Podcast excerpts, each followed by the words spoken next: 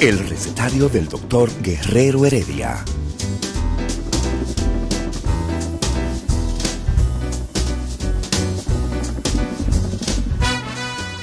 Una respuesta para cada pregunta.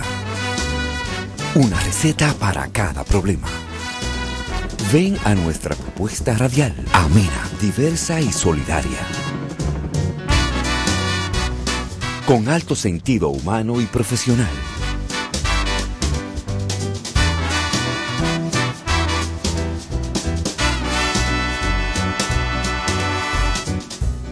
Buenos días. Bienvenidos al recetario del doctor Guerrero Heredia.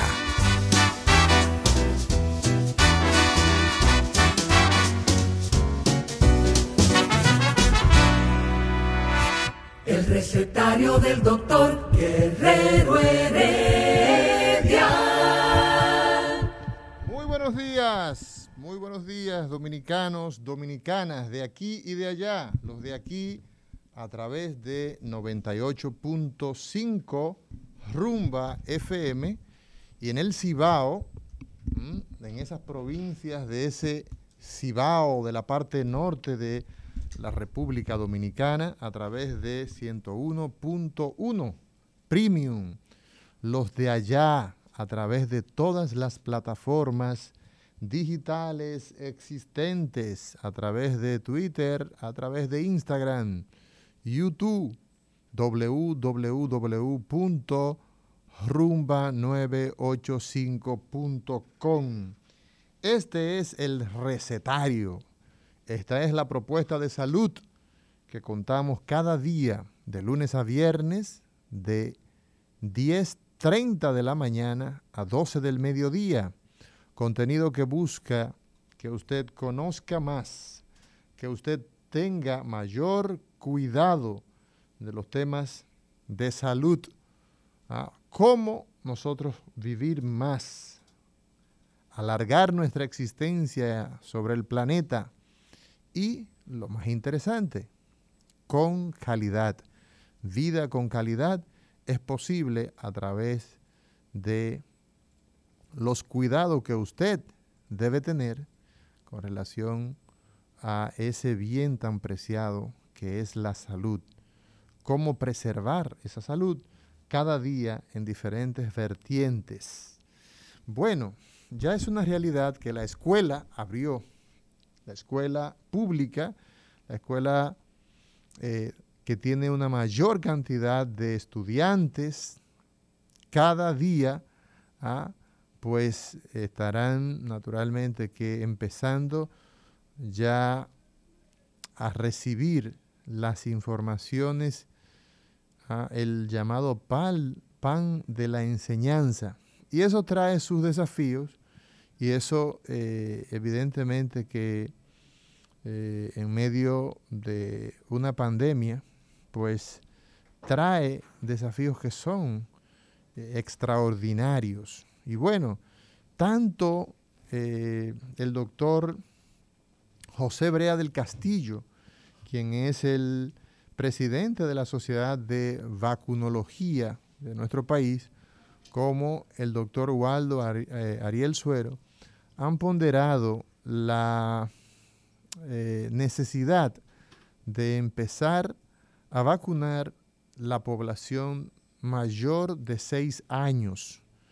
Y bueno, eh, toman como parámetro algunas experiencias que, o algunas iniciativas, creo que es la forma más correcta de decirlo, que tanto China, El Salvador, Chile han tenido en relación a la vacunación de eh, esa población.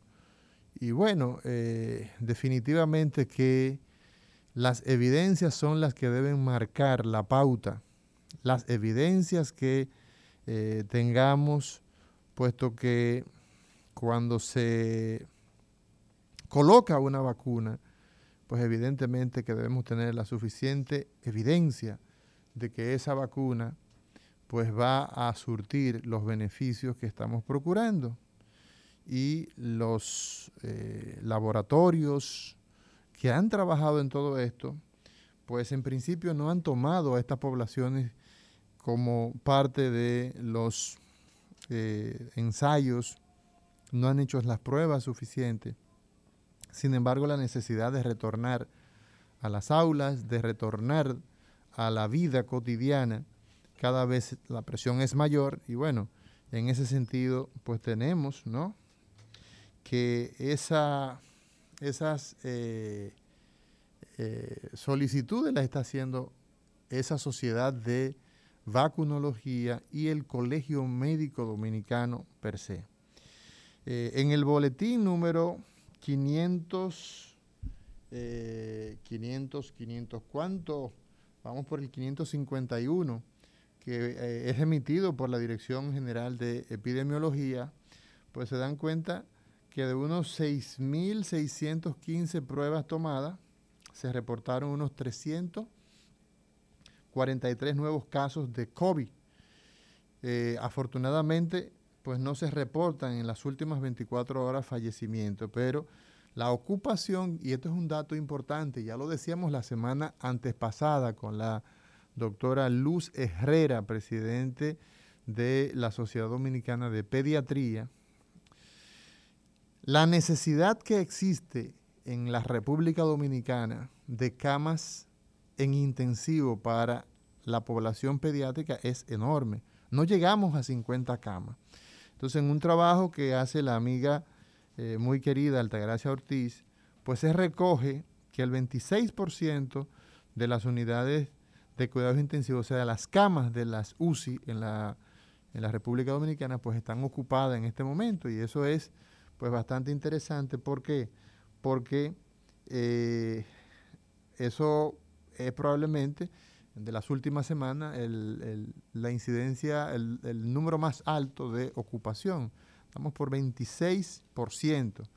Entonces ya ha sido declarado, la semana pasada el Ministerio de Salud de la República Dominicana da cuenta de que la variante Delta, mutación que eh, genera pues mucha preocupación entre la comunidad médica por eh, el grado de contagio y sobre todo en gente joven, como produce, a diferencia de lo que estamos acostumbrados, que afecta más a adultos.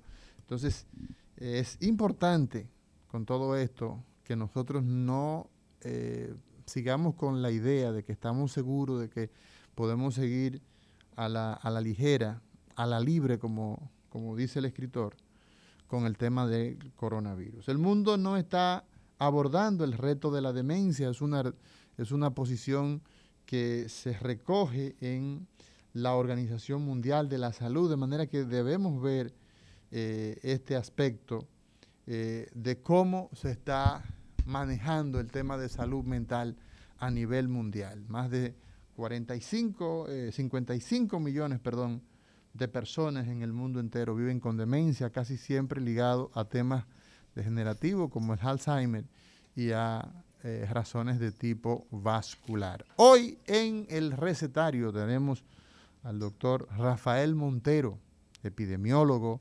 profesor de profesores, y abordaremos un tema interesante y es lo relativo. Con él se puede hablar de todo en relación a los temas de salud pública y también en educación sanitaria. Y hoy vamos a estar hablando de la eh, formación de los recursos humanos en nuestro país en el área de la salud. Nosotros estamos transmitiendo en vivo a través de la plataforma que más eh, arrastre tiene. ¿ah?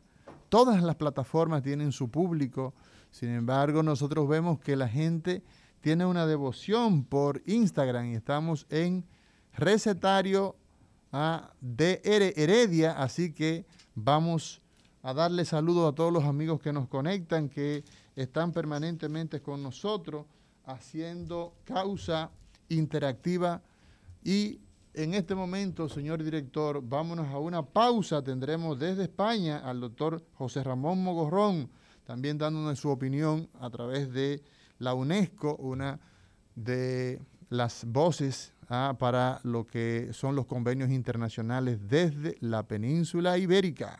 El recetario del doctor Guerrero Heredia. Continuamos, continuamos. Y hoy, pues hoy corresponde hablar de la necesidad de abordar el tema de la formación de los recursos humanos en salud. Doctor Rafael Montero, muy buenos días. Buenos días. Gracias por la invitación de nuevo a participar en este interesante escuchado y visto programa, el recetario. De manera que estamos aquí de nuevo disponibles para responder las inquietudes, conversar sobre los diferentes temas. Sí.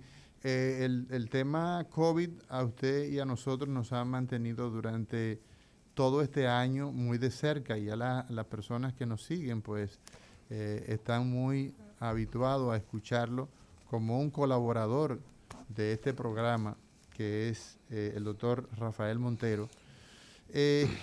a propósito, doctor, COVID, ahora la semana pasada pues nos dice el Ministerio de Salud Pública que la eh, variante Delta está circulando en nuestro territorio. ¿Cómo nosotros podemos eh, eh, investigar, cómo nosotros, cómo el Ministerio logra establecer que está circulando tal o cual variante de una enfermedad, como es el caso del tema de COVID? ¿Cómo lo logra? Bien, en los últimos meses, pues bueno, ya como tenemos en esta situación casi dos años, eh, se han estado haciendo algunos estudios de seguimiento de diferentes variantes que han ido surgiendo de la mutación del virus. O sea, mutación es cuando un agente causal, pues producto de diferentes situaciones medicamentosas, etcétera, cambia algunas características y entonces se convierte como si fuera un nuevo virus. Es, para sobrevivir, ¿no? Es para sobrevivir, es un tema de, sobrevivencia del virus. En el caso del virus del COVID, pues es un virus bastante eh, particular porque hasta ahora se han detectado más de 1500 linajes, como se llama en, el argot eh, de la biología molecular. Y bueno, hay algunas variantes que son más frecuentes que otras. Y lo que se hace generalmente eh, es que se van tomando muestras de diferentes pacientes que tienen la enfermedad, en que se detecta el, virus, y entonces se somete al laboratorio por biología molecular, entonces se van detectando las diferentes características. Entonces, por eso es que ahora ya sabemos que los que están circulando a nivel de la de República Dominicana, además de los de las demás eh, linajes, pues también tenemos ahora el, el Delta, que es eh, más temido que los demás, porque tiene algunas características diferenciadas, pues este tiene síntomas distintos a los anteriores, eh, se dice que es más eh, eh, contagioso, aunque tiene menos, digamos, letalidad. Contagia más, pero en términos generales mata menos, digamos. Nosotros tenemos actualmente una situación, hemos vuelto a la escuela. El volver a la escuela a nivel de la educación elemental y la educación intermedia, asimismo la secundaria, pues genera un volumen de eh, potenciales eh, transmisores, que son los niños que estaban eh, durante tanto tiempo en nuestras casas, ahora el colegio médico y la Sociedad Dominicana de Vacunología plantean valorar vacunar a esa población. ¿Qué opina el doctor Rafael Montero como epidemiólogo de esta posición? Pues la verdad que la decisión que se tomó de abrir las escuelas, de que fuéramos presenciales, representa un reto para el sistema sanitario y para el país. Calasanz ayer, a propósito, cerró porque sí, parece que detectaron algunos casos, entonces decidieron... El Colegio Calasanz. El Colegio Calasanz decidió cerrar, que es una medida eh, acertada, digamos. Entonces estamos todos en este momento en, la expectativa de que podamos tener, digamos, un rebrote a partir del mes de final de octubre, mediados de octubre. Y yo pienso que entonces hay que tomar algunas medidas precautorias, digamos, en este sentido. ¿Cuáles, serían? que, ¿Cuáles serían esas medidas precautorias? Eh, bueno, la vacunación, digamos, ese es el arma principal que tenemos disponible. Pero ha este bajado mucho, este doctor, ha bajado mucho. Eh, sí, la vacunación ha bajado bastante, la gente ya se ha ido olvidando, se, han seguido insistiendo con la campaña, pero hay un grupo de población que va a haber que ir a buscar a la casa, tomar algunos incentivos, no sé, para que se puedan vacunar. Pero las vacunas que teníamos disponibles hasta el momento no se habían hecho los estudios para la vacunación de menores de 12 años. Exacto. Sin embargo, ya Pfizer ahora está, creo que esta semana justamente, está publicando algunos artículos, algunos de algunos estudios que se han hecho, en donde dice que se ha demostrado efectividad para eh, menores de hasta menores de 5 años. Entonces yo pienso que tal vez deberíamos pensar nosotros en República Dominicana en hacer una acción de prevención vacunando a los menores de 12 años hasta 5, entre 5 y 12 que son los que están yendo ahora regularmente a la escuela. Todos estamos felices en la escuela, los chicos porque se van vuelto a juntar de nuevo después de mucho tiempo y los padres porque bueno, también van a tener un respiro, pero tenemos entonces riesgo epidemiológico de que volvamos a tener una situación crítica con relación al número de casos. Yo pienso que sí, apoyo que se pueda vacunar hasta 5 años. Hasta 5 años. Ustedes se, con Pfizer.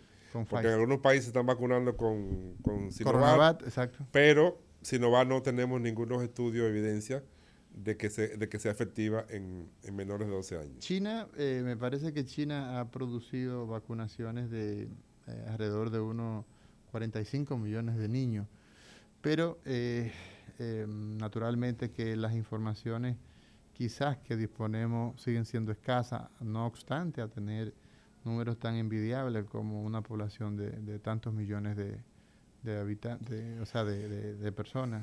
Sí, la, información que sea científica que ha puesto disponible a la, a la comunidad internacional realmente ha sido limitada con relación al tema de la efectividad de la vacuna y eso.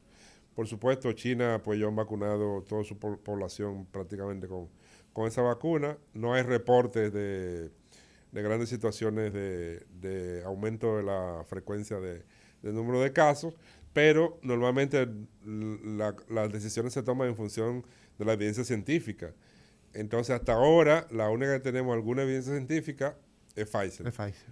Y, tenemos, y la tenemos disponible. Y la tenemos disponible. Y la tenemos disponible. Entonces, yo eh, sugeriría que el gobierno, el gabinete de salud, pues valore esa posición de la sociedad de vacunología y del, del colegio médico, para que estemos más tranquilos. Bueno, eso definitivamente que ayudaría eh, si la evidencia muestra, ¿no? Si la evidencia muestra que nuestros niños estarían seguros al recibir la vacuna, porque no hay duda de que eh, logramos inmunización, pero en estos, eh, en, en, los niños de 5 a 11 años, porque ya a partir de los 12 sí se ha se, han vacunado. Eh, lo que buscamos es eh, la máxima ¿no? de primum no no ser, en primero no hacer daño. Si la evidencia muestra que ellos están seguros, pues sería una iniciativa que nos ayudaría bastante. Doctor Rafael Montero, nosotros estamos, eh, venimos dándole seguimiento a usted desde la Universidad Autónoma de Santo Domingo y hemos visto que usted actualmente está como candidato a dirigir la Facultad de Ciencias de la Salud de la Universidad Primada de América, de nuestra Universidad Autónoma. El tema de los recursos humanos en salud. Cuando hablamos de recursos humanos en salud nos referimos a todo el personal, incluyendo promotores de salud, que es un tema que se ha ido dejando de lado. Eh, cómo formar personal eh, para que promuevan la salud, que son tan cruciales en cualquier tipo de sociedad, desde las sociedades más desarrolladas del planeta hasta las eh, que tienen vocación de ese desarrollo, tienen promotores de salud. Aquí nosotros vemos que nuestros promotores son personas que tienen poca educación, poca formación y son tan importantes y lo hacen con mucho amor. ¿Cuál es la posición suya? ¿Cómo nosotros podemos abordar el tema eh, de la necesidad de los recursos eh, eh, en salud que una nación necesita y cómo la Universidad Estatal puede aportar a la, al Ministerio de Salud Pública y a todo lo que es el sistema nacional de salud de este país? Pues efectivamente nosotros estamos ofertando, proponiendo la candidatura nuestra a dirigir el decanato de la Facultad de Ciencia de la Salud, que es la facultad que está formando aproximadamente el 50% o más de todos los recursos humanos en salud que existen en la República Dominicana. Estamos ¿Más del 50%? Más del 50%. Médicos, enfermeras, bioanalistas, eh, farmacéuticos, odontólogos, eh, licenciados en imagenología. Bueno, tenemos ahí una, una gama importante de formación y algunas carreras que se están ampliando en este momento. La verdad que a República Dominicana le falta tener una información certera, evidencias de los recursos humanos que en salud necesita el país. La pandemia eh, demostró que todavía tenemos falencias en algunas áreas eh, y eh, pues se vio como hubo necesidad de salir publicando, contratando recursos, pero que no se tenían disponibles porque no se han formado. efectivamente, la Universidad Autónoma de Santo Domingo, que es la universidad pública, pues tiene un gran compromiso de formación, pero quien debe dar la información de qué necesita el país para, en términos de recursos humanos, es el Ministerio de Salud Pública, que debería estar planificando qué recursos humanos necesitamos en la República Dominicana y entonces pasarles información a las universidades, porque habemos varias universidades que formamos recursos humanos en salud, y entonces decir, nosotros necesitamos este perfil, esta característica para recursos humanos y necesitamos esta cantidad. Entonces, en función de eso, las universidades pues, pueden entonces ahí hacer sus ofertas respectivas. Lo cierto es que en este momento tenemos en la formación de recursos humanos muchos estudiantes de medicina, pero lo que necesita el país, lo que es una evidencia ya demostrada, necesitamos más enfermeras que médicos posiblemente. En términos de especialidades, pues tenemos muchas especialidades que se siguen ofertando eh, de manera histórica tradicional, eh, pero posiblemente ya tenemos una oferta suficiente de esas carreras, especialidades, necesitaríamos repensar entonces qué otras especialidades necesitamos. De manera que el, responsable de decir qué se necesita en este momento debería ser en principio el Ministerio de Salud en coordinación con el Ministerio de Educación Superior, Ciencia y Tecnología, por supuesto, en una acción coordinada con los diferentes sectores y actores del país, incluyendo las universidades. Pero la universidad debe formar aquello que el país necesita en función de la identificación que se ha hecho. ¿Cuál es el número en este momento, doctor Rafael Montero, con quien conversamos hoy, en este recetario del día miércoles, miércoles a 22 de septiembre del año 2021? ¿Cuál es el número de cursandos, de estudiantes, por ejemplo, en, vamos a comenzar por el área de medicina. ¿Cuántos estudiantes en este momento tiene la facultad en eh, la Universidad Autónoma de Santo Domingo de medicina. Bien, nosotros en la Facultad de Ciencias de la Salud, en, global tenemos aproximadamente 20, 24 mil estudiantes.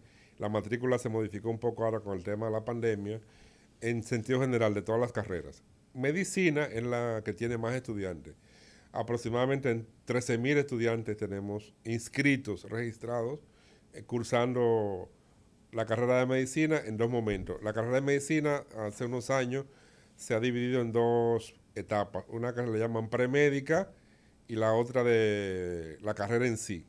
Entonces, en el área de premédica, en, en el caso de la Universidad Autónoma de Santo Domingo, nosotros tenemos aproximadamente entre 8 o 9 mil estudiantes que están cursando premédica. O sea, pero que van hacia medicina. Que irían hacia medicina. Sí. Eh, ese, digamos, es un, un requisito previo que se ha impuesto a nivel, desde el Ministerio de Educación Superior, Ciencia y Tecnología a todas las carreras de medicina, todos los pensiones de la carrera de medicina de las 11 escuelas de medicina que hay en el país. O sea que nosotros tendríamos, estaríamos hablando, doctor Montero, de, de unos 22 mil estudiantes entre la premédica y ya la carrera. Y ya la carrera. La carrera, así es. O sea que estamos hablando ciertamente de que el número es eh, muy alto, el, número. Es muy alto, es muy alto. Entonces, en las carreras, por ejemplo, como enfermería, enfermería es una de las, de las necesidades más eh, encomiables que eh, tenemos en cualquier sistema sanitario. Usted lo ha dicho ya. Sí. ¿Qué número de estudiantes de enfermería y cuál sería la distribución que propondría, si la universidad está en capacidad de hacerlo, ¿no? de ofertar para formación de recursos humanos a nuestro sistema sanitario. Vámonos a una pausa y cuando regresemos esas serían las respuestas que necesitamos de parte del doctor Rafael Montero. El recetario del doctor Guerrero Heredia. Muy buenos días a la audiencia del recetario del doctor Guerrero Heredia. Y este segmento, resumen de salud, siempre actualizando informaciones de salud para beneficio de la audiencia dominicana. Miren, vamos a algunas informaciones y empezamos con muy, pero muy buenas noticias. Fue puesto en servicio en el país un novedoso equipo que permite diagnosticar con mayor precisión el cáncer de mama y otras patologías de seno. Esto con un examen rápido y menos doloroso. Con la aplicación de esta técnica, el equipo de mamografía contrastada, como se le llama, también evitará realizar las dolorosas biopsias cuando no sean necesarias, así como disminuir los errores en pruebas clínicas conocidas como falsos negativas. Falso negativo se conoce. El equipo que está disponible en el centro BRACA del sector NACO permitirá diagnósticos más seguros en poco tiempo. Buenas noticias ahora que viene el mes del cáncer de mama en octubre. Y en el país nacen 258 niños todos los años con pie equinovaro por lo que el programa de pie equinovaro de Hop Walks asiste a esos pacientes y ahora se le suma el voluntariado corporativo de Humano de Corazón. Señores, otra muy buena noticia. Senasa presentó un nuevo plan de salud dirigido a dominicanos residentes en el extranjero, con el cual se garantizará la cobertura del plan básico de salud, atención a los compatriotas que residen en el exterior. Y en agenda, la Sociedad Dominicana de Neumología Regional Norte analizará el cáncer de mama este miércoles a las 7 de la noche de manera virtual. Vamos a esperar cómo fluye el día, estamos pendientes del debate de si se va a poner o no la vacuna de coronavirus a menores de 6 a 12 años. En eso están plantados eh, las, eh, plantadas las posturas del colegio médico que quiere que se haga, de la sociedad de vacunología también, y la sociedad de pediatría que pone sus argumentos para decir que no es el momento y hay que consolidar los demás esquemas de vacunación. Señores, estas son las informaciones de hoy. Sigan al Divo de la Salud en sus redes sociales. Oigan eso, el Divo de la Salud. Y mantengan la sintonía con el programa más pegado de la radio dominicana en salud, el recetario del doctor Guerrero Heredia. El rumbo de la mañana. Noticias de actualidad con informaciones de los principales hechos y acontecimientos políticos, sociales y económicos. Cambia el rumbo desde temprano y acompáñanos en El rumbo de la mañana. De lunes a viernes de 6 a 11 de la mañana por Rumba 98.5 FM y Premium 101.1 FM. El recetario del doctor Guerrero Heredia. Continuamos, continuamos en este recetario. Hoy hablamos con el doctor Rafael Montero, quien es ah, epidemiólogo, quien es profesor de la Escuela de Salud Pública de nuestra Universidad Autónoma de Santo Domingo, sobre la formación de los recursos humanos en salud. Doctor, ¿por qué razón es en este momento necesario por sobre todo formar enfermeros, enfermeras. ¿Cuál es la situación en este momento? Bien, el tema de la, de la enfermería es un tema pendiente, digamos, en términos de, de número de formación. ¿Por qué? Porque enfermería es, digamos, el, el elemento del equipo sanitario, del equipo de salud, eh, que más tiempo pasa con el paciente. Entonces, eh, de manera que prácticamente una enfermera, un hospital, eh, está abierto 24 horas y durante esas 24 horas están médicos y tal, pero la enfermera permanece el 100% de esas 24 horas. Por lo tanto, hay que tener por tres turnos por lo menos, de 8 horas. Eh, segundo elemento que es importante señalar con el tema de la atención en enfermería. Es fundamental también porque esa eh, enfermera, además del trabajo hospitalario, también tiene trabajo comunitario a nivel de la unidad de atención primaria, en fin. De manera que para nosotros suplir las necesidades que tiene el país en términos de enfermería, tendríamos que estar formando de 2 a 3 mil enfermeras por año para suplirlo, en función del número de las estadísticas, lo que dicen los parámetros internacionales, de cuántas enfermeras deberíamos tener por, por habitante. En los parámetros internacionales dice que tenemos que tener un, médico por cada 10.000 habitantes. ¿Un médico, un médico por, cada 10.000 habitantes. Eso es eh, eh, lo ideal. ¿no? Es el parámetro, es el parámetro establecido internacionalmente. ¿Nosotros lo cumplimos eso? En algunas zonas lo cumplimos, otras no. Ah, o sea, porque tenemos una dispersión, tenemos por ejemplo una atomización de que los principales lugares, Santo Domingo, Santiago, Santiago, La Romana, esos son los lugares donde mayor, tenemos, sí, mayor concentración. Mayor concentración, donde hay mayor, digamos, posibilidad de acceder a un servicio. De acceder a un servicio eh, en público-privado ahí tenemos más médicos concentrados. Eh, bueno, ahora en este momento también hay una alta concentración de médicos en la zona de Bávaro, Punta Cana y Güey, por el tema de la atracción del, turismo. Del turismo.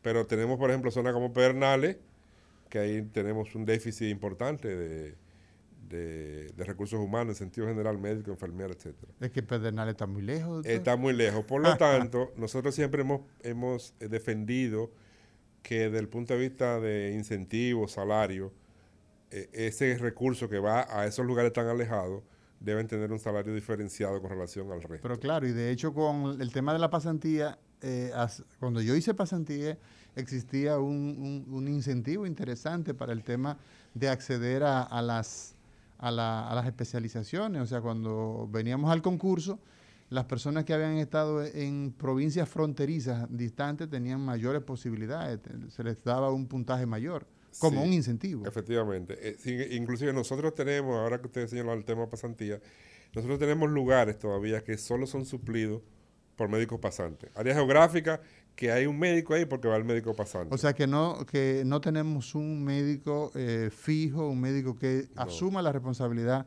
de esa población. Solo el médico pasante que, es itinerante. Que, es itinerante y que desde el punto de vista de la ley de pasantía todavía no es médico. No, no tiene licencia. Tiene un, tiene un título que le emitió la universidad, pero no tiene licencia para ejercer porque no tiene C4. Exacto. Es un, es un, tema que es una contradicción que tenemos ahí histórica. 10.000 personas por cada médico son los estándares internacionales. En el caso de las enfermeras, ¿cómo, ¿cómo es eso? En el caso de las enfermeras, ese estándar entonces hay que duplicarlo o sea, nosotros estamos en, por cada 10.000 habitantes tiene que haber de dos a tres enfermeras. Y no, y no llegamos a ese, a ese, a ese parámetro. Sí. Por lo tanto, necesitamos formar más enfermeras. ¿Por qué no tenemos más enfermeras en las aulas? Porque el el, los profesionales de enfermería, desde el punto de vista de salario, no tienen ningún incentivo las, las personas para estudiar enfermería. O sea, la, la, la, la motivación eh, en el caso de las enfermeras es que los salarios son muy bajos. Muy bajos y esa, e, e, ese, es un hándicap, esa es una limitación. Es una limitación, es una limitación. En el sector público ganan más que en el sector privado. E, es una crítica que yo le hago a mis amigos del sector privado de la salud. No podemos seguir pagando salarios tan bajos en el sector privado. No, no debemos, porque entonces eso limita el interés que la gente tiene por estudiar. Entonces, pasa lo mismo con la carrera de bioanálisis. Lo mismo pasa. Las bioanalistas eh, ganan salarios pírricos. En el sector privado, menos que en el sector público. Eso parece una contradicción, porque históricamente el sector público eh, paga menos que el privado. Pero en caso de salud, se dan esas situaciones. El bioanalista gana menos en el sector privado que en el público. Pasa lo mismo con las enfermeras. En relación a enfermera, para tener un ingreso razonable, tiene entonces que trabajar en uno, dos y a veces hasta tres lugares. Y eso termina afectando la calidad del servicio que se presta. Entonces eso es un llamado que yo aprovecho este espacio para hacer a los amigos del sector privado de que deben mejorar los salarios del, de recursos humanos, porque si no, no podemos garantizar calidad. Entonces es un elemento importante. Entonces, en el caso de enfermería, repito, eh, no hay motivación inicial de, los profesionales, de, los, de las personas que están estudiando, de ingresar a estas carreras porque, eh, pues bueno, ganan tan poco que un, me comentaba una cuñada que yo tengo criminalista el domingo que una cajera de un supermercado gana más que un bienalista y no tienen que hacer servicio, no tienen que estudiar cinco años de carrera. así es. Entonces, bueno. Pues bueno, doctor, tenemos en la línea al doctor José Ramón Mogorrón Huerta, quien es médico estomatólogo de la Universidad de París. Eh, eh, Relaciones Internacionales de la Cátedra UNESCO para el Desarrollo y la Investigación en Anatomía Digital, tanto por la Universidad de París, y coordina, eh, es el coordinador internacional de la especialidad de implantología para la Universidad de la, UCE.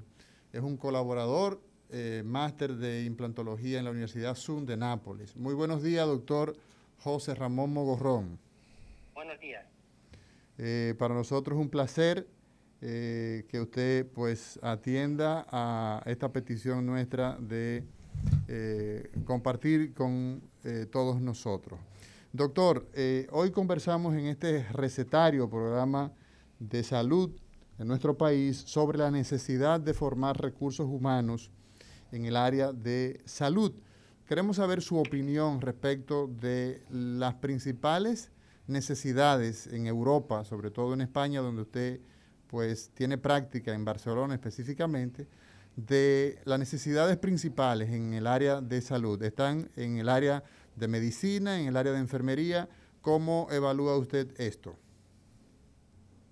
Eh, bueno, mm, buenas tardes desde aquí, buenos días allí. Eh, pues, la verdad es que hay, la formación en el área de la salud en Europa está regida nuevamente por, por los ministerios de salud y de educación con números clausus en, medicina, eh, es decir, que es una entrada limitada anual.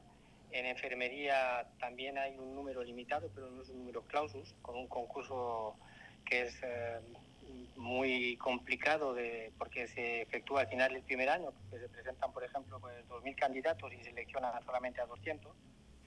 Y al mismo tiempo se ha abierto en algunos países de la Unión Europea eh, formaciones de universidades privadas que sacan pues mm, licenciados en medicina y en, enfermería, odontología, etcétera, que son títulos privados pero que están avalados por universidades públicas, por lo tanto que sirven en toda Europa. Entonces hay un, digamos que hay como una nebulosa importante porque hasta ahora el hecho de tener números clausus eh, permitía hacer una formación eh, muy rigurosa y prácticamente equivalente en casi todos los países.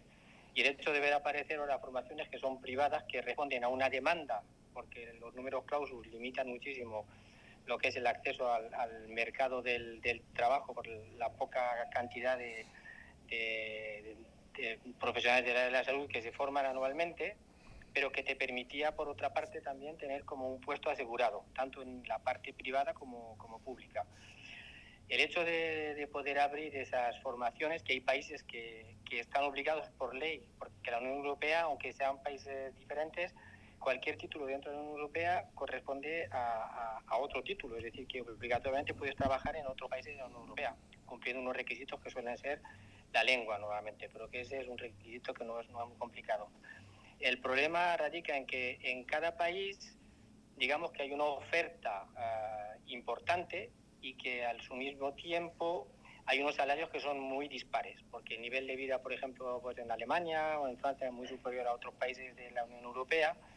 Entonces hay como una, un trasvase de, profesionales que van de los países que entraron últimamente en la Unión Europea hacia los países que ya están más acrecentados dentro, llámese los cuatro grandes, y normalmente o sea, se intenta tener como un, un ratio de equiparación de formación, pero que cada vez se hace más complicada de, realmente controlar, porque uno no puede controlar lo que se hace en Rumanía, en Bulgaria, en otros países, y menos en universidades privadas, donde realmente el nivel académico, pues generalmente hacen formaciones que van tanto para europeos como para, para gente de otro, de, otros países, de, de chinos, Taiwán, de, o sea, de donde quieran venir, con, una, con una, un control bastante, bastante complicado de hacer sobre lo que es la, homogeneidad de la formación a nivel, a nivel europeo. Doctor José Ramón Mogorrón, el, el desafío, por ejemplo, en, en relación a recursos tales como enfermería. Vemos acá, el doctor Rafael Montero nos, nos explica, ¿no? de que tenemos una, acá en, nuestra isla, eh, específicamente en la República Dominicana, tenemos una necesidad grande de, eh, de enfermera. Hemos visto que en el caso de Europa, cada vez más médicos desde acá, pues emigran hacia, hacia su continente.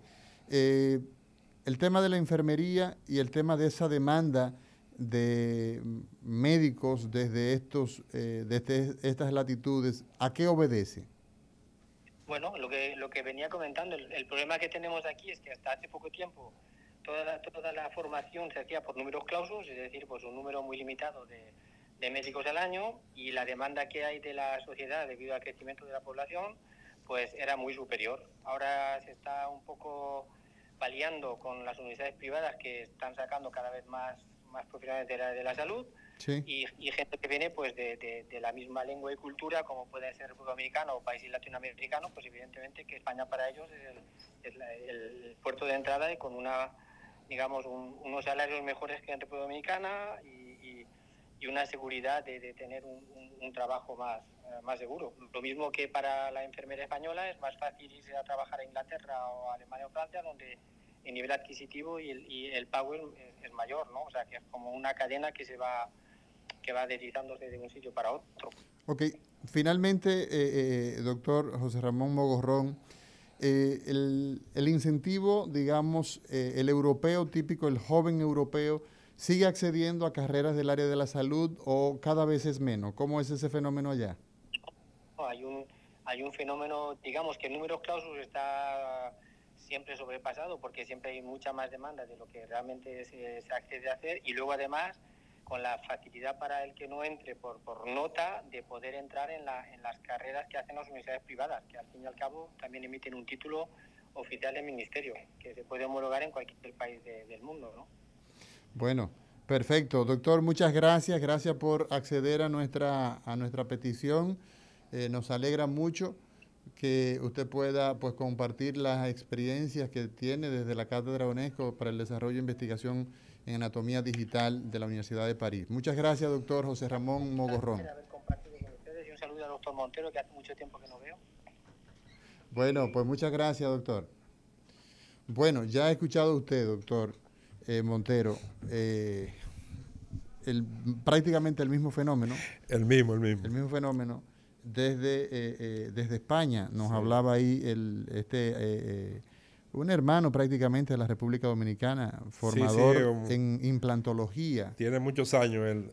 sí, más de 20 interactuando con la República Dominicana. En algún momento él estuvo trabajando con nosotros en la UAS pero después bueno, la formación, por ejemplo, de los recursos humanos en odontología para la parte de implante, eh, justamente el doctor José Ramón. Sí, fue uno de los, de los pioneros, en, Ese, campo. Eh, estamos hablando, creo que en ese momento el, el, decano era el doctor Diomedes Diomedes Robles. Diomedes Robles. Y yo era el director de la Escuela de, Medicina, de Salud Pública. De Salud Pública para ese 99, 98, 99. Estamos hablando de más de 20 años. 20 años, sí. Sí, sí, sí. sí, sí. Así es. Pues el fenómeno es prácticamente igual. ¿Qué pasa ahora? Que entonces en Europa los europeos van migrando hacia los países de la Unión Europea que, tienen, mayor... mejores salarios. Y entonces terminan llegando a los países que tienen menos ingresos, entonces eh, recursos humanos de, América Latina, porque eh, al final hay un tema de migración. La gente va migrando, entonces, bueno, el, MIR, que es el mecanismo que ellos tienen allá de, selección para ingreso a la residencia. Es el examen, ¿no? El examen. El examen eh, tiene, de hecho, un porcentaje que está destinado exclusivo para, para extranjeros. O sea que ese porcentaje no se mueve, no, no compite con el caso de los, nacionales. Entonces ellos tienen eso, entonces se mueve mucha gente, e inclusive hay empresas que están por toda América Latina que están dando formación para que los profesionales se preparen para ir a tomar ese examen, que igual que el nuestro es anual. Entonces es la misma situación. Al final, el tema del, de los recursos humanos y la formación se mueve mucho en función del, de la capacidad productiva que tengan esos recursos y de los mecanismos de, remuneración que tengan. De manera que República Dominicana, donde hay mayor capacidad de remuneración y de ejercer ejercicio privado, en el caso de, de la medicina, pues ahí tenemos mayor concentración de profesionales de esa área. Y en el caso de enfermería, como no hay, digamos, un, las enfermeras no pueden tener un consultorio, pues se emplean, en, son empleadas del sector público o sector privado. Bueno, doctor Rafael Montero, nosotros tenemos una eh, inquietud y creo que es momento de que la, en, en nuestras escuelas del área de la salud se empiece a valorar el hecho de la formación en áreas que son muy sensibles. El caso de, digamos, terapias respiratorias. Nosotros tenemos acá que muchos de nuestros pacientes, esos pacientes que están en cuidados intensivos y que en los hospitales eh, habitualmente, hospitales públicos, hospitales de trauma, hospitales de, eh, medicina eh, general, hospitales generales, en fin, muchas veces hay que mover esos pacientes de la unidad de cuidado intensivo, hacer una tomografía, en fin. En países desarrollados existe un enfermero, ¿ah? una enfermera que ha recibido una formación en terapia respiratoria o en flebología. Están los, por ejemplo, enfermeros que hacen anestesia, los llamados anestesistas, los tienen los norteamericanos, existen en Europa. Y entonces vemos que existe una desconcentración del trabajo para un área técnica, un área específica, eh, digamos muy específica. Eso no lo tenemos en este momento.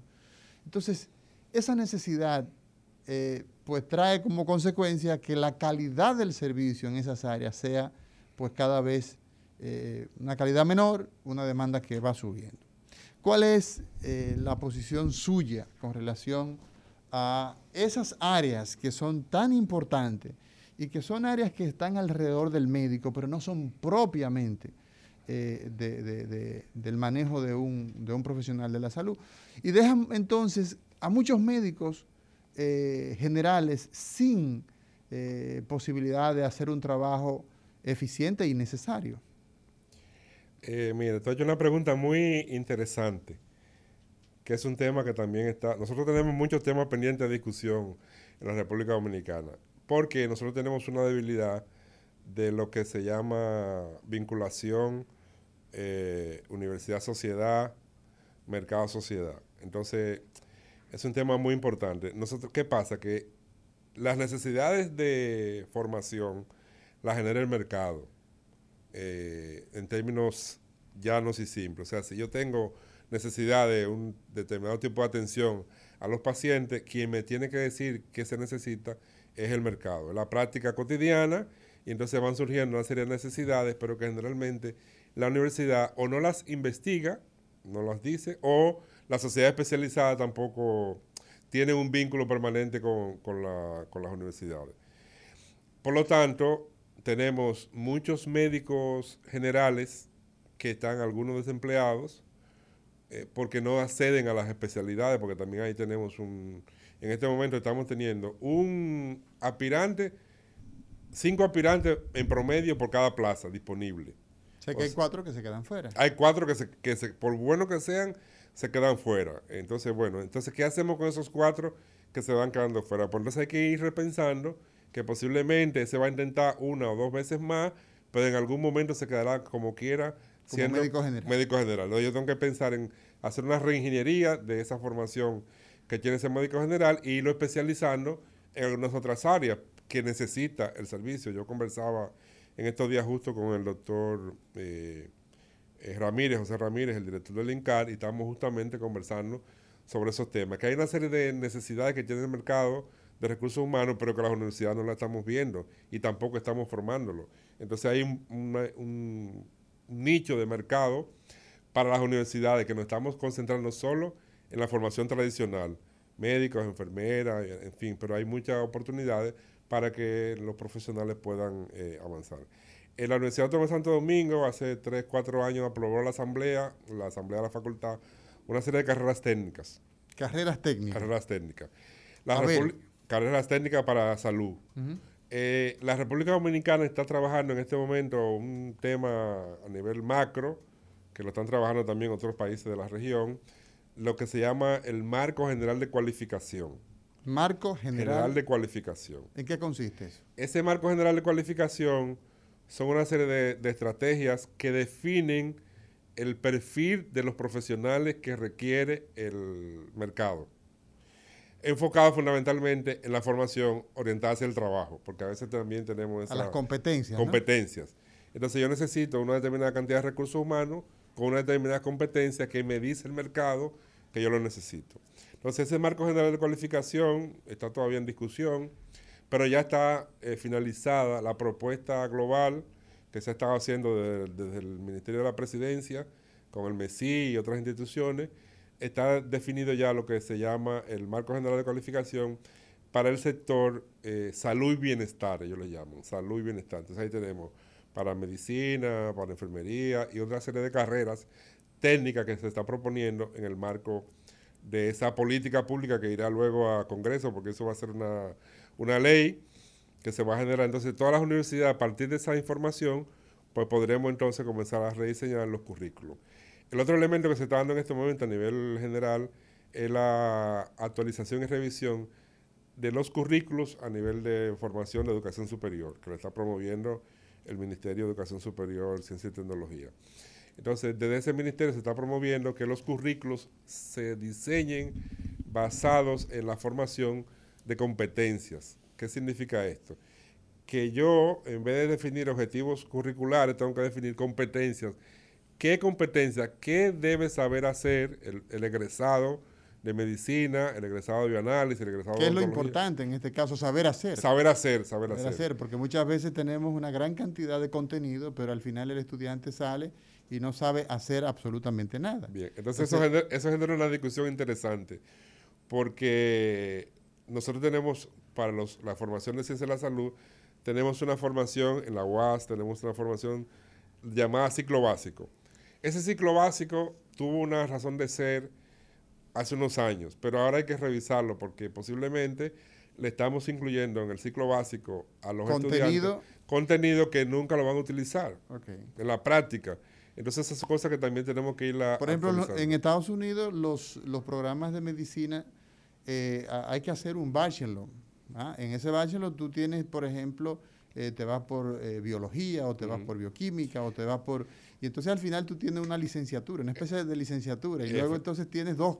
Efectivamente. Aquí cuando se pensó el tema de la premédica, creo que tenía un poco esa, esa visión, pero al final ahora yo tengo, por ejemplo, unos estudiantes que entraron a premédica, que aspiraban a ser estudiantes de medicina, pero que el promedio básico que exige el, el MESIT no les alcanza para pasar a la carrera. entonces, ¿qué pasa con ellos? Invirtió cuatro años, cuatro semestres o cinco haciendo premédica, eh, pero no pudo entrar a la carrera de medicina y se queda. ¿Y ahora qué hago? Entonces, ¿qué, ¿para qué le sirve eso que, eso, eso que aprobó? Entonces, le sirve para algunas cosas. Le sirve para pasar otra carrera, psicología o imagenología, en enfermería. fin. Enfermería. pero al final él no quería estudiar enfermería ni, él quería estudiar medicina. E, entonces, es un tema que tenemos también que al ingreso a los estudiantes, nosotros tenemos que comenzar a explicarles esos elementos que sabe que si no cumple el, mínimo, el requisito mínimo, pues no podrá a la carrera. Por lo tanto, él tiene que también, tenemos nosotros que abrir la oferta de carreras a, los interesados en estudiar a la ciencia de la salud de otras cosas que están disponibles, que se necesitan. El tema de las especialidades médicas, el aval que realiza, que otorga la Universidad Autónoma de Santo Domingo, las universidades en términos general, pero hablamos en este caso eh, de la Universidad Autónoma de Santo Domingo. ¿Cuáles son las principales necesidades que tenemos hoy día a juicio del doctor Rafael Montero? ¿Y cuáles son las más saturadas, las que quizás ya no sea necesario tener tanta oferta en esa área? Nos vamos a una pausa y cuando regresemos, las respuestas a la formación de recursos humanos en salud en nuestra Universidad Autónoma de Santo Domingo. El recetario del doctor Guerrero Heredia. Bueno, doctor, residencias médicas. La Universidad Autónoma de Santo Domingo tiene ¿Cuántos programas avala la UAS? Una cantidad inmensa de hospitales que sus programas de formación son avalados por eh, nuestra Universidad Autónoma de Santo Domingo. Pero ¿cuáles son esas especialidades que son más abundantes? ¿Cuáles son las más escasas? ¿Y qué consideraciones tiene usted al respecto eh, de este tema tan sensible? De hecho, el examen se imparte, todavía se imparte en la UAS, ¿no? Eh, sí, nosotros tenemos la responsabilidad delegada de impartir lo que se llama el ENUR, el examen único nacional para acceso a la residencia médica, que se imparte todos los años, donde recibimos entre 5.500 o 6.000, depende de la zafra del año. La cantidad, la cantidad de profesionales de la medicina que accedan al, para acceder a la, residencia tienen que partir, eh, hacer el examen. Entonces, ¿Solo los médicos, doctor, hacen ese examen? ¿También los odontólogos, las enfermeras para hacer especialidades? solo médicos y odontólogos, porque para hacer lo de, lo de cirugía maxilofacial, entonces participan también los odontólogos, se les parte también el examen. ¿El mismo día? Eh, el mismo día, el mismo día. Ese es un solo día ese examen. Se da un domingo, se prepara la universidad para recibir 6.500 profesionales, bueno, hay una logística ahí que se prepara que nos lleva casi tres meses el año la preparación. Ese examen, pues, tiene ya muchos años. Pienso que necesita una reingeniería, eh, ir, pensando en lo que se hace en otros países con el examen, porque siempre hay situaciones que se... Siempre trae muchas críticas. Muchas críticas, que lo vendieron, que no lo vendieron. La propuesta nuestra en el, en el plan de trabajo para el Decanato de Ciencia de la Salud es que debemos de ir a a un modelo tipo USMLE que usted compra en Estados Unidos su... USMLE es el... Eh, eh, ese mismo examen, digamos, que se imparte en Estados Unidos para accesar a, a residencia médica. Entonces, e, ese examen, que también se imparte ya, tiene varias fases, usted lo puede tomar inclusive fuera del país, etcétera. Pero hay un documento de base que tiene todos los contenidos y las preguntas que van a salir en el examen. Y de ahí sale, no hay ninguna dificultad. La gente lo compra y se va a estudiar y viene a tomar su examen. Aquí hemos creado una serie de misterios con las preguntas, bueno, en fin. Nosotros creemos que debemos ir a un modelo parecido a ese, eh, con algunas particularidades para República Dominicana, pero tiene que haber una acción concreta de reestructuración, porque no podemos seguirnos pasando toda la vida cada vez que se da el examen un problema. Bueno, en fin. Entonces, la residencia médica nosotros estamos avalando, bueno, se da el examen y luego se hacen las entrevistas en los hospitales, el, el número de residencias lo determina el Ministerio de Salud Pública. O sea, las, las plazas, de las plazas las pone eh, el Ministerio. El Ministerio. La UAS no interviene en el número de plazas, no interviene. Solamente imparte. La UAS interviene en la impartición del examen y luego en la, el aval académico de, la especialidad. Para darle el título. Por la subespecialidad. O sea, el, el, título lo emite la universidad. Eh, ahí hay también que hacer un poco de, de reingeniería porque ha crecido tanto el proceso. Nosotros estamos avalando eh, prácticamente como 50 especialidades y subespecialidades. ¿Tenemos capacidad eh, eh, para absorber tanto o, eso merece la pena también revisarlo? Eso requiere revisión. hemos hecho un esfuerzo enorme. se creó también en, la, en el decanato del maestro Diomedes Roble hace casi 20 años lo que se llama la Oficina de Residencias Médicas. Hay un equipo de coordinadores, pero hay que reforzar ese equipo porque tiene que haber un mayor nivel de supervisión del trabajo que se hace en, la, en, la, en, el hospital, porque el ejercicio, el espacio de práctica clínica es el hospital. Pero la universidad, la verdad que tiene limitada injerencia en la parte de formación clínica en el, en el hospital, porque la mayoría de los profesores de la residencia no son profesores de, de planta de la universidad. Entonces, el mínimo, nosotros como universidad que estamos hablando de esos programas, que emitimos el título, que es el que certifica luego el MESI, debemos tener entonces una plantilla también, aunque no sean, digamos, de, hayan participado en un concurso, pero esa plantilla de profesores de las residencias médicas, especialidades y subespecialidades, deberían estar homologados por la universidad y la universidad debería entregarle un papel, un certificado que diga usted es docente voluntario de la residencia médica, tiene este aval, le dimos esta formación, en fin, para garantizar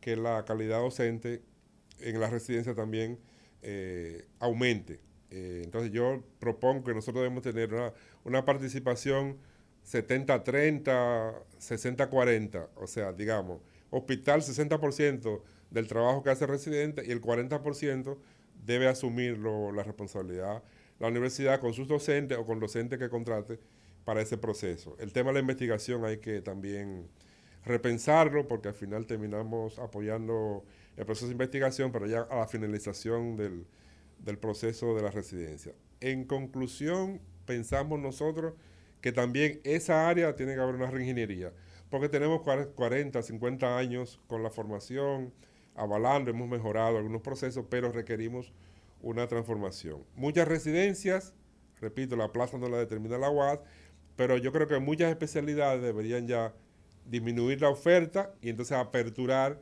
otras especialidades que necesitan más. Por ejemplo, yo bajaría la, la oferta de pediatría, ginecología, obstetricia. Puedo estar diciendo una cosa políticamente incorrecta, pero es mi pensamiento. ¿no es? la necesidad... No es, el, pensamiento institucional, no es la UAS que está diciendo eso. Lo está diciendo Rafael Montero, profesor de la universidad, que conozco el sistema y sé cómo, cómo evoluciona. En esas dos áreas, doctor, en el área de pediatría y de ginecología y obstetricia, ¿entiende usted que eh, tenemos suficientes profesionales en esas áreas?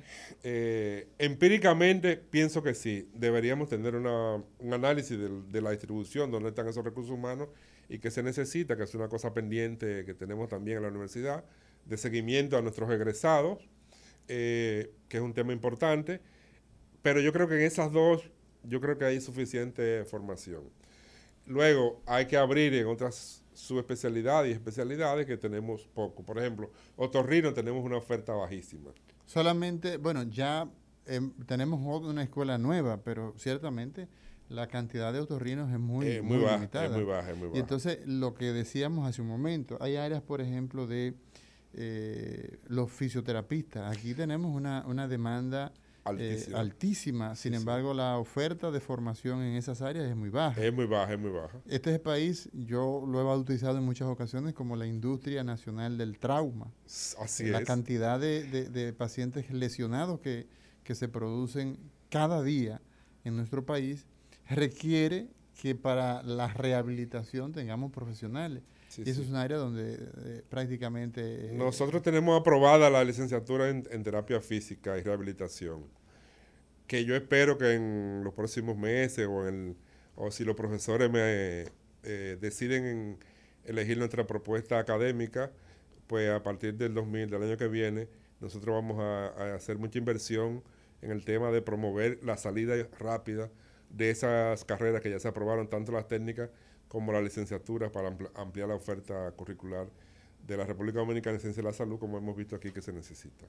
El área de investigación, usted tocaba brevemente el asunto de que nuestras, eh, formando, nuestros residentes, pues como requisito para concluir hacen un tema, toman un tema de investigación, pero la investigación del día a día, de todos esos procesos que vemos que se documenta poco o que al final pues simplemente se saca trabajo, pero no se saca el provecho de ver cuál es el comportamiento epidemiológico. Usted, incluso como epidemiólogo, ¿qué debilidad ve y qué fortaleza pudiéramos nosotros encontrar en este hecho de investigaciones que son muy, muy, muy escasas? Sí, siguiendo con el tema de la, de la formación en residencia médica, eh, pienso que con el tiempo se ha ido eh, rutinizando mucho el tema del trabajo del residente. Y en la mayoría de nuestros hospitales... Eh, es que depende, el trabajo en el hospital depende en gran medida del residente. Efectivamente, entonces es, un, es un profesional en formación, entonces hay que bajarle un poco la carga de trabajo para que él pueda dedicarse realmente a estudiar, porque es un, es un aprendizaje en servicio. Entonces sí, tengo que trabajar, pero también tengo que dedicar tiempo al estudio y a la investigación. Y la verdad que esos espacios están cada vez más reducidos. Y ahí es que yo pienso que la universidad tiene que hacer un esfuerzo mayor de negociación, de conversación con los hospitales y el servicio para que el residente trabaje menos y que se busque un mecanismo de que se siga dando el servicio, pero no solo sobre los hombros residentes. Entonces la investigación, ¿cómo se lleva ahora? Bueno, eh, como usted dice, hay un requisito de que la, el, el residente concluya con una una investigación, que es una investigación de cuarto nivel, pero resulta que recién tiene poco tiempo para, la investigación. Y terminamos la universidad simplemente ofertándole un curso de refrescamiento al final del ciclo.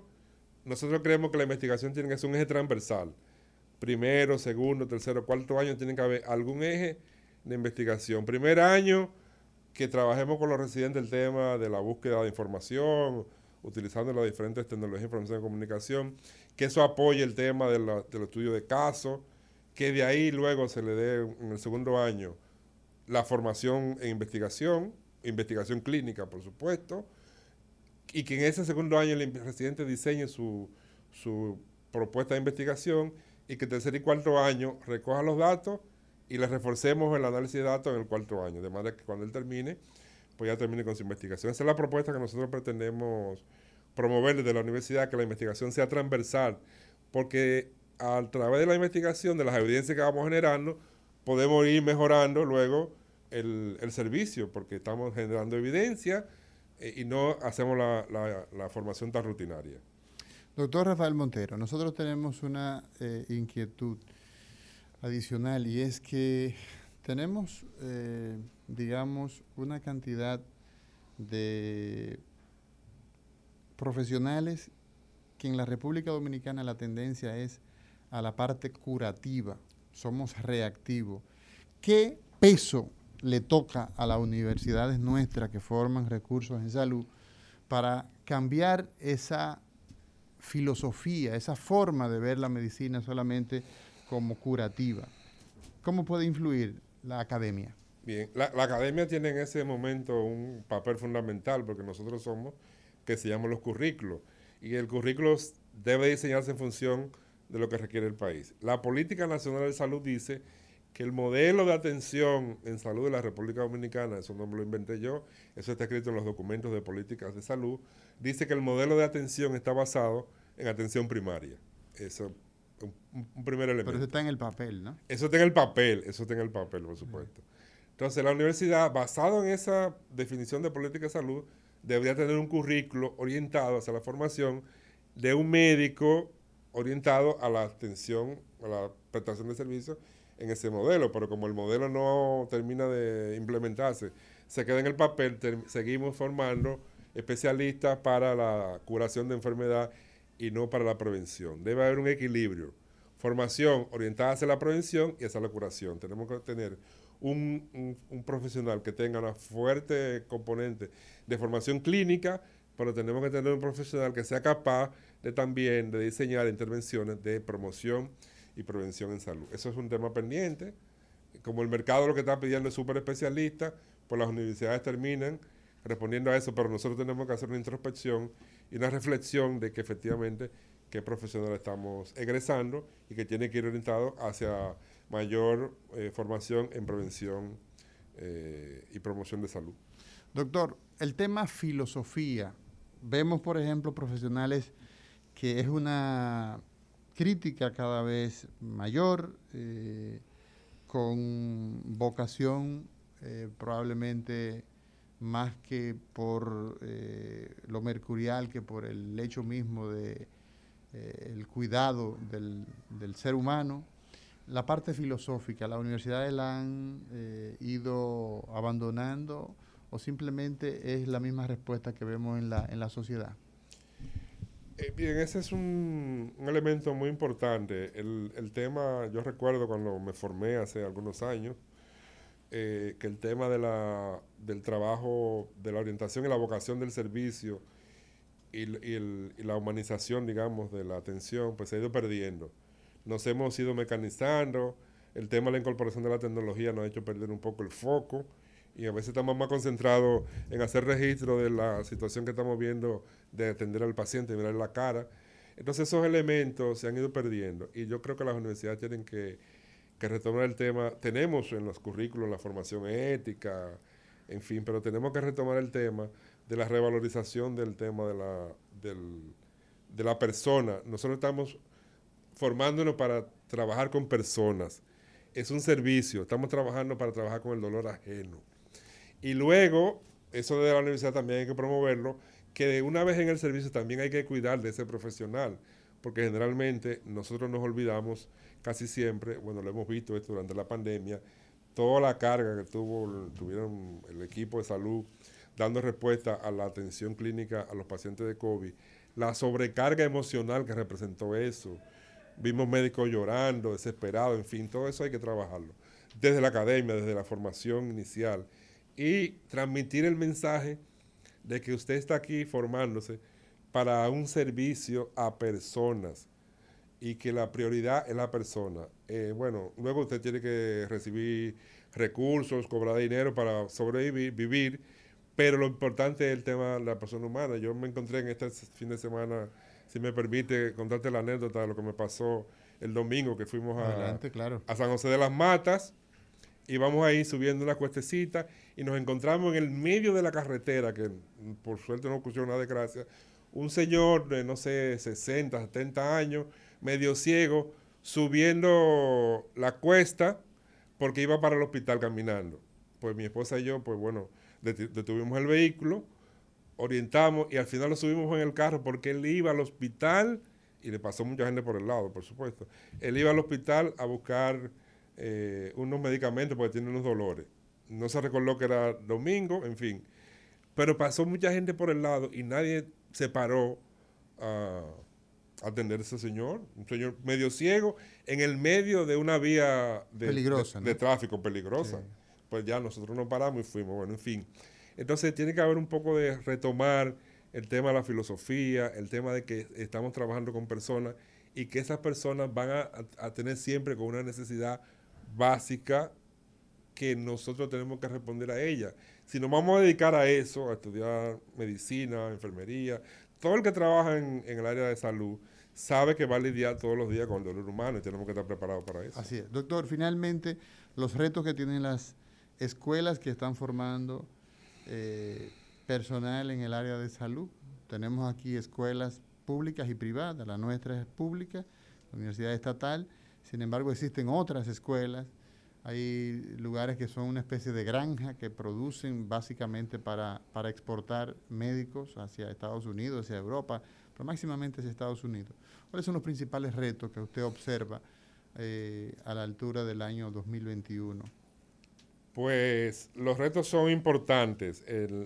la pandemia nos, nos dio un poco en la cara con algunas cosas que estamos haciendo y creíamos que estábamos bien tenemos que retomar un tema de la formación, como decíamos, de una mayor eh, humanización del, servicio.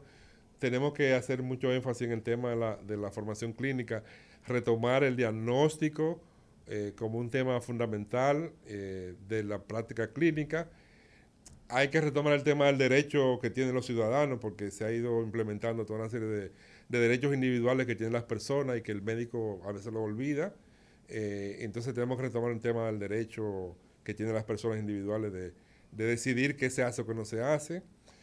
Tenemos que ir trabajando en el tema general global de la acreditación de las escuelas de medicina y otras escuelas de ciencia de la salud. Tenemos que seguir fomentando el tema de la investigación y un elemento fundamental, tenemos que ir diciéndole a los profesionales que van a ingresar a la ciencia de la salud todo el esfuerzo que significa esa formación y todo el esfuerzo de tiempo que él va a utilizar, porque muchas veces nuestros estudiantes ingresan a la carrera porque ven al profesor que después de 20, 30 años está muy bien, anda en un carro bonito, anda muy mozo, así como anda Mauri García, a veces como ando yo, y los estudiantes se creen que eso se consigue de la noche a la mañana.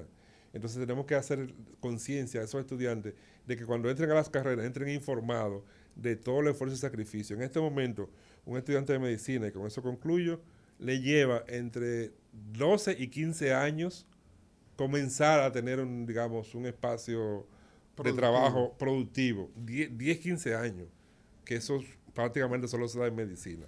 Y muchas veces nuestros estudiantes entran y no se enteran que tienen que pasar todo ese esfuerzo. Así es. Así que esos son los retos que tenemos todas las escuelas de, de ciencia de la salud. Bueno, doctor, pues muchas gracias. Gracias por estar una vez más con nosotros, agradecerle su tiempo que haya sacado espacio que tiene muy limitado para compartir en este recetario del día de hoy. Gracias a ustedes. Señores, mañana será otro día, una entrega de El Recetario Muchas gracias. El recetario del doctor Guerrero Heredia. Rumba 98.5, una emisora RCC Media.